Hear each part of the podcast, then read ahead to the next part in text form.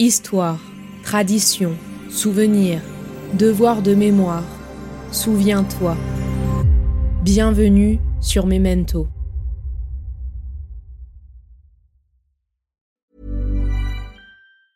Hiring for your small business? If you're not looking for professionals on LinkedIn, you're looking in the wrong place. That's like looking for your car keys in a fish tank. LinkedIn helps you hire professionals you can't find anywhere else, even those who aren't actively searching for a new job but might be open to the perfect role. In a given month, over 70% of LinkedIn users don't even visit other leading job sites. So start looking in the right place. With LinkedIn, you can hire professionals like a professional. Post your free job on linkedin.com slash achieve today. Ma chère Mélinée, ma petite orpheline bien-aimée, dans quelques heures je ne serai plus de ce monde. Nous allons être fusillés cet après-midi à 15 heures. Cela m'arrive comme un accident dans ma vie. Je n'y crois pas, mais pourtant je sais que je ne te verrai plus jamais.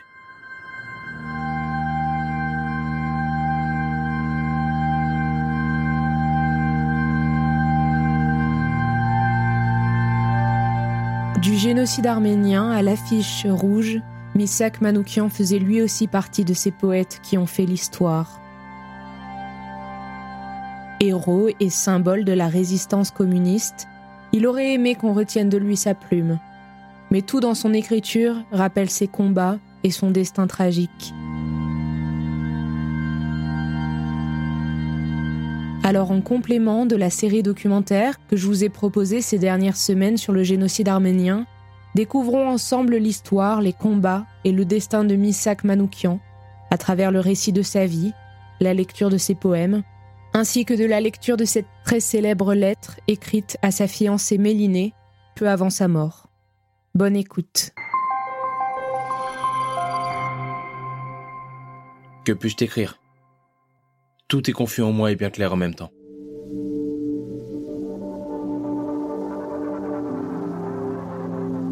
Vous écoutez Misak Manoukian de la plume à l'affiche rouge, un épisode du podcast Memento.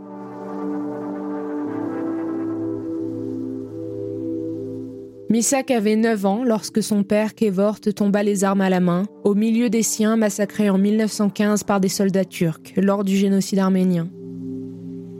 Sa mère, Vardou Ikassian, succomba peu après à la famine qui devait décimer les survivants. D'abord recueillis par une famille kurde, les deux enfants, Misak et son frère, furent à la fin de la guerre pris en charge par la communauté arménienne pour être mis à l'abri dans cette institution chrétienne libanaise. L'Empire ottoman se disloque. Les régions syriennes du Levant sont placées sous mandat français.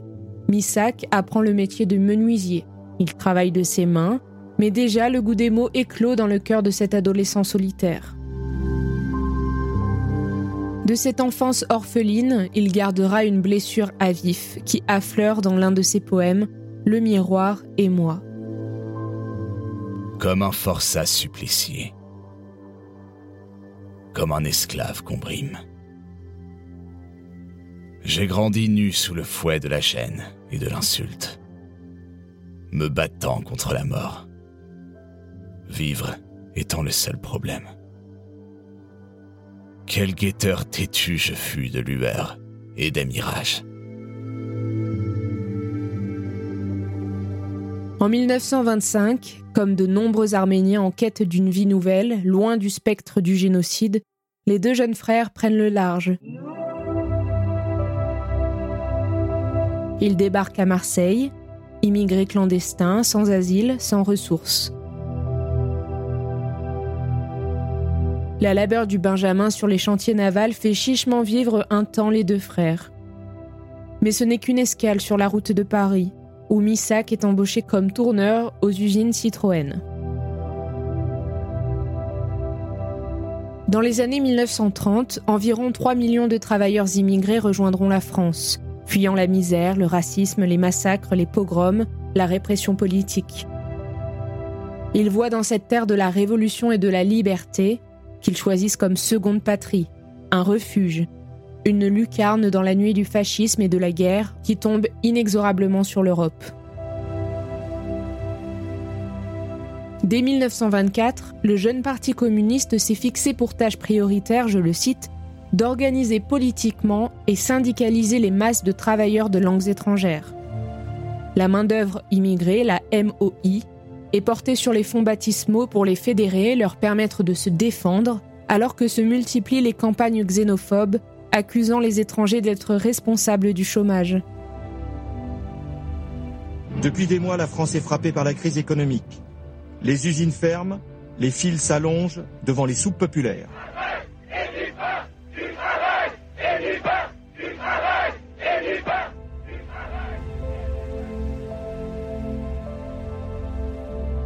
Tenace compagnon des jeunes exilés, le malheur s'abat encore sur Missak et Garabet de son frère.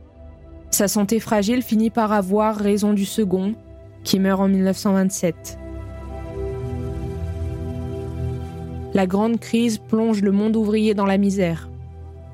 Missak, licencié, vivote de travaux illégaux, écrit ses premiers poèmes, se consacre au sport, s'inscrit en éditeur libre à la Sorbonne.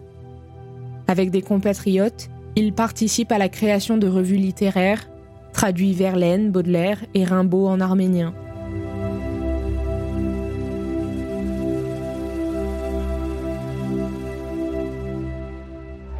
C'est l'émeute, place de la Concorde. Ce 6 février 1934, 15 à 20 000 manifestants se heurtent aux gardes mobiles. On brûle des autobus, on lance des fumigènes, des coups de feu sont même tirés. L'objectif est de pénétrer dans l'Assemblée nationale pour renverser le gouvernement de centre-gauche. Ce jour-là se déroule la manifestation la plus violente en France depuis la Commune de Paris en 1871. Mais qui sont ces émeutiers? Pourquoi une telle violence? Les royalistes de l'Action française, des groupes plus ou moins inspirés du fascisme italien, mais surtout les grandes associations d'anciens combattants de la guerre de 14 se mobilisent contre le gouvernement. Ce sont eux qui appellent à manifester ce 6 février devant l'Assemblée. Tous prêts à en découdre. Profondément affecté par l'incendie du Reichstag dont les nazis accusent les communistes pour asseoir leur pouvoir, puis par les émeutes fascistes du 6 février 1934, il entre au Parti communiste. Il rejoint à la même époque le HOC, l'organisation communiste des immigrés arméniens. Misak prend les rênes de la revue du HOC, où il relaie la propagande soviétique, prend le parti de Staline lors des procès de Moscou, partage l'espoir qui souffle sur la France du Front populaire. Misak va participer également au comité d'aide aux républicains espagnols. Il y sera un ardent militant jusqu'à sa première arrestation le 2 septembre 1939. Libéré deux mois plus tard, il sera intégré à l'armée et affecté à une usine des environs de Rouen.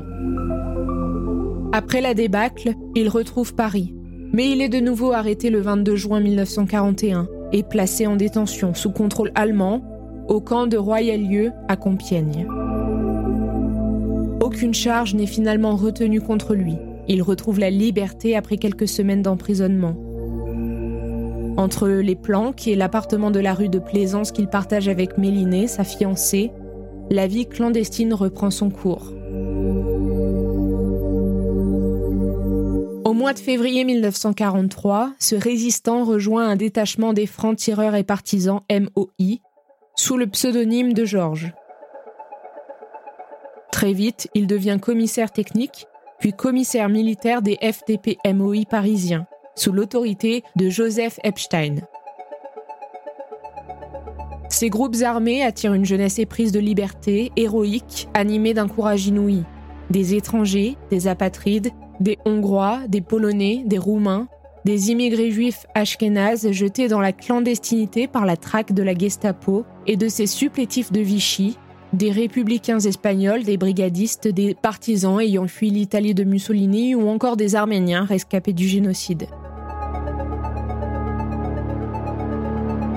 Les FTP-MOI signent des centaines d'opérations dirigées contre l'occupant.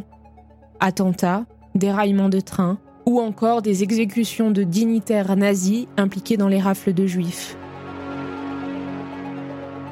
Une véritable guérilla urbaine est engagée. Au cours de l'année 1943, les actions de résistance se multiplient. au point que les officiers allemands n'osent plus se pavaner en uniforme dans les rues de Paris, de peur d'être pris pour cible.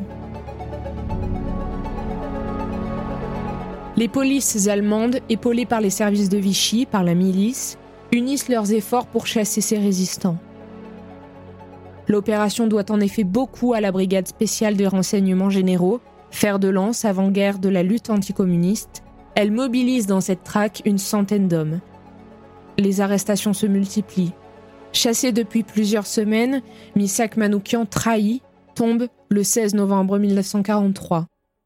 Le 21 février 1944, dans la clairière du Mont Valérien, 23 résistants étrangers font face à la mitraille de leur bourreau. Misak n'avait que 37 ans. Je m'étais engagé dans l'armée de la libération en soldat volontaire, et je meurs à deux doigts de la victoire et du but. Bonheur à ceux qui vont nous survivre et goûter la douceur de la liberté et de la paix de demain. Je suis sûr que le peuple français et tous les combattants de la liberté sauront honorer notre mémoire dignement. Au moment de mourir, je proclame que je n'ai aucune haine contre le peuple allemand et contre qui que ce soit. Chacun aura ce qu'il méritera comme châtiment et comme récompense. Le peuple allemand et tous les autres peuples vivront en paix et en fraternité après la guerre qui ne durera plus longtemps. Dans la foulée de ces exécutions, la propagande allemande placarde 15 000 exemplaires d'affiches qui seront surnommées les affiches rouges, portant en médaillon noir les visages de dix fusillés. Sur l'affiche rouge, censée frapper d'infamie ces combattants de la liberté, que la propagande nazie présente comme l'armée du crime, repère de terroristes étrangers, on y retrouve au centre de celle-ci la photo de Manoukian avec cette inscription Arménien, chef de bande, 56 attentats, 150 morts, 600 blessés. Mais l'affaire de l'affiche rouge placardée sur les murs de Paris par l'ennemi produit l'effet contraire à celui escompté. Pour toute la résistance, elle devient l'emblème du martyr. Elle transforme un obscur en héros. Les soutiens des sympathisants se multiplient. Avec l'aide des amis qui voudront bien m'honorer, tu feras éditer mes poèmes et mes écrits qui valent d'être lus. Tu apporteras mes souvenirs si possible à mes parents en Arménie. Je mourrai avec mes 23 camarades tout à l'heure, avec le courage et la sérénité d'un homme qui a la conscience bien tranquille. Car personnellement, je n'ai fait de mal à personne. Et si je l'ai fait, je l'ai fait sans haine. Aujourd'hui, il y a du soleil. C'est en regardant le soleil et la belle nature que j'ai tant aimé que je dirai adieu à la vie et à vous tous, ma bien chère femme et mes bien chers amis.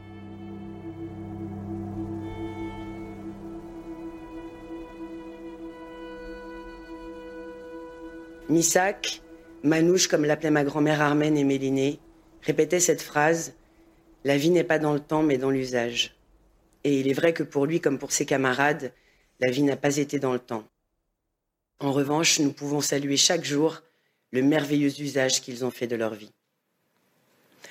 Loin de se nourrir de haine pour passer à l'action, ils se sont nourris d'amour, d'un amour aussi humain qu'extraordinaire. Je veux parler d'amour, de cet amour qui sera le fil conducteur du documentaire que je m'apprête à réaliser, de cette force vive d'une puissance absolue. Il ne s'agit pas de parler d'amour de manière benoîte, mais bien plutôt de donner un éclairage au courage de ceux qui, bien que très jeunes et idéalistes, ont pris le pouls d'une société malade et face à la folie qui s'emparait du monde, ont su rester debout, fidèles à leurs valeurs, quel qu'en soit le prix. Leur tribut est lourd, leur contribution à un monde meilleur inestimable.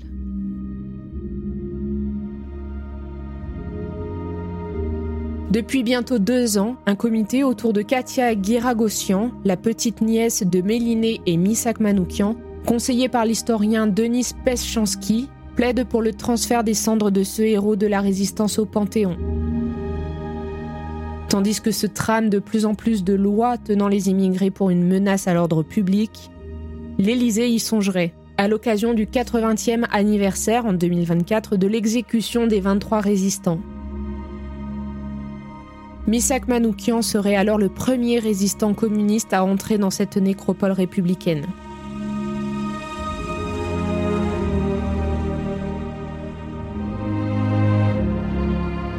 La reconnaissance de sa mémoire, de celle des étrangers dans la résistance, fut un long chemin.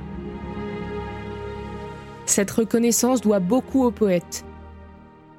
Paul Éluard, par exemple, qui leur consacra ses vers en 1950 dans son recueil Hommage. C'est que des étrangers, comme on les nomme encore, croyaient à la justice ici-bas et concrète. Ils avaient dans leur sang le sang de leurs semblables. Ces étrangers savaient quelle était leur patrie. La liberté d'un peuple oriente tous les peuples. Un innocent offert enchaîne tous les hommes. Et puis, douze ans après le martyr des 23, leur souvenir s'afficha enfin à la une de l'humanité, avec la publication des strophes pour se souvenir de Louis Aragon. 35 alexandrins, nourris des derniers mots de Manoukian, et plus tard, la voix de Léo Ferré pour inscrire à jamais la bouleversante épopée des FTP-MOI dans la mémoire collective. Vous n'avez réclamé la gloire, ni les larmes, ni l'orgue, ni la prière aux agonisants. La mort n'éblouit pas les yeux des partisans.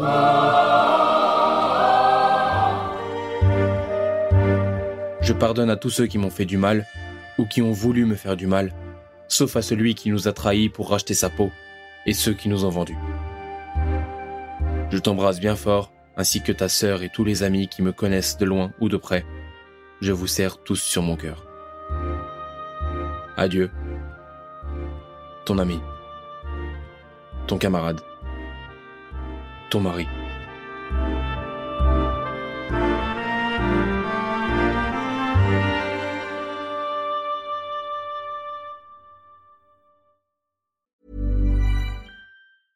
I'm Sandra, and I'm just the professional your small business was looking for. But you didn't hire me because you didn't use LinkedIn jobs. LinkedIn has professionals you can't find anywhere else, including those who aren't actively looking for a new job but might be open to the perfect role, like me. In a given month, over 70% of LinkedIn users don't visit other leading job sites. So if you're not looking on LinkedIn, you'll miss out on great candidates like Sandra. Start hiring professionals like a professional. Post your free job on linkedin.com/achieve today.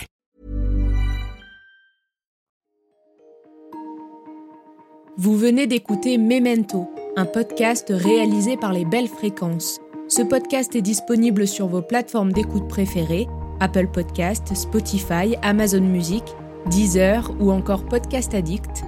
Si ce podcast vous plaît, n'hésitez pas à lui mettre 5 étoiles sur Apple Podcast ou Spotify pour le faire connaître. On se retrouve sur les réseaux sociaux, at les belles fréquences.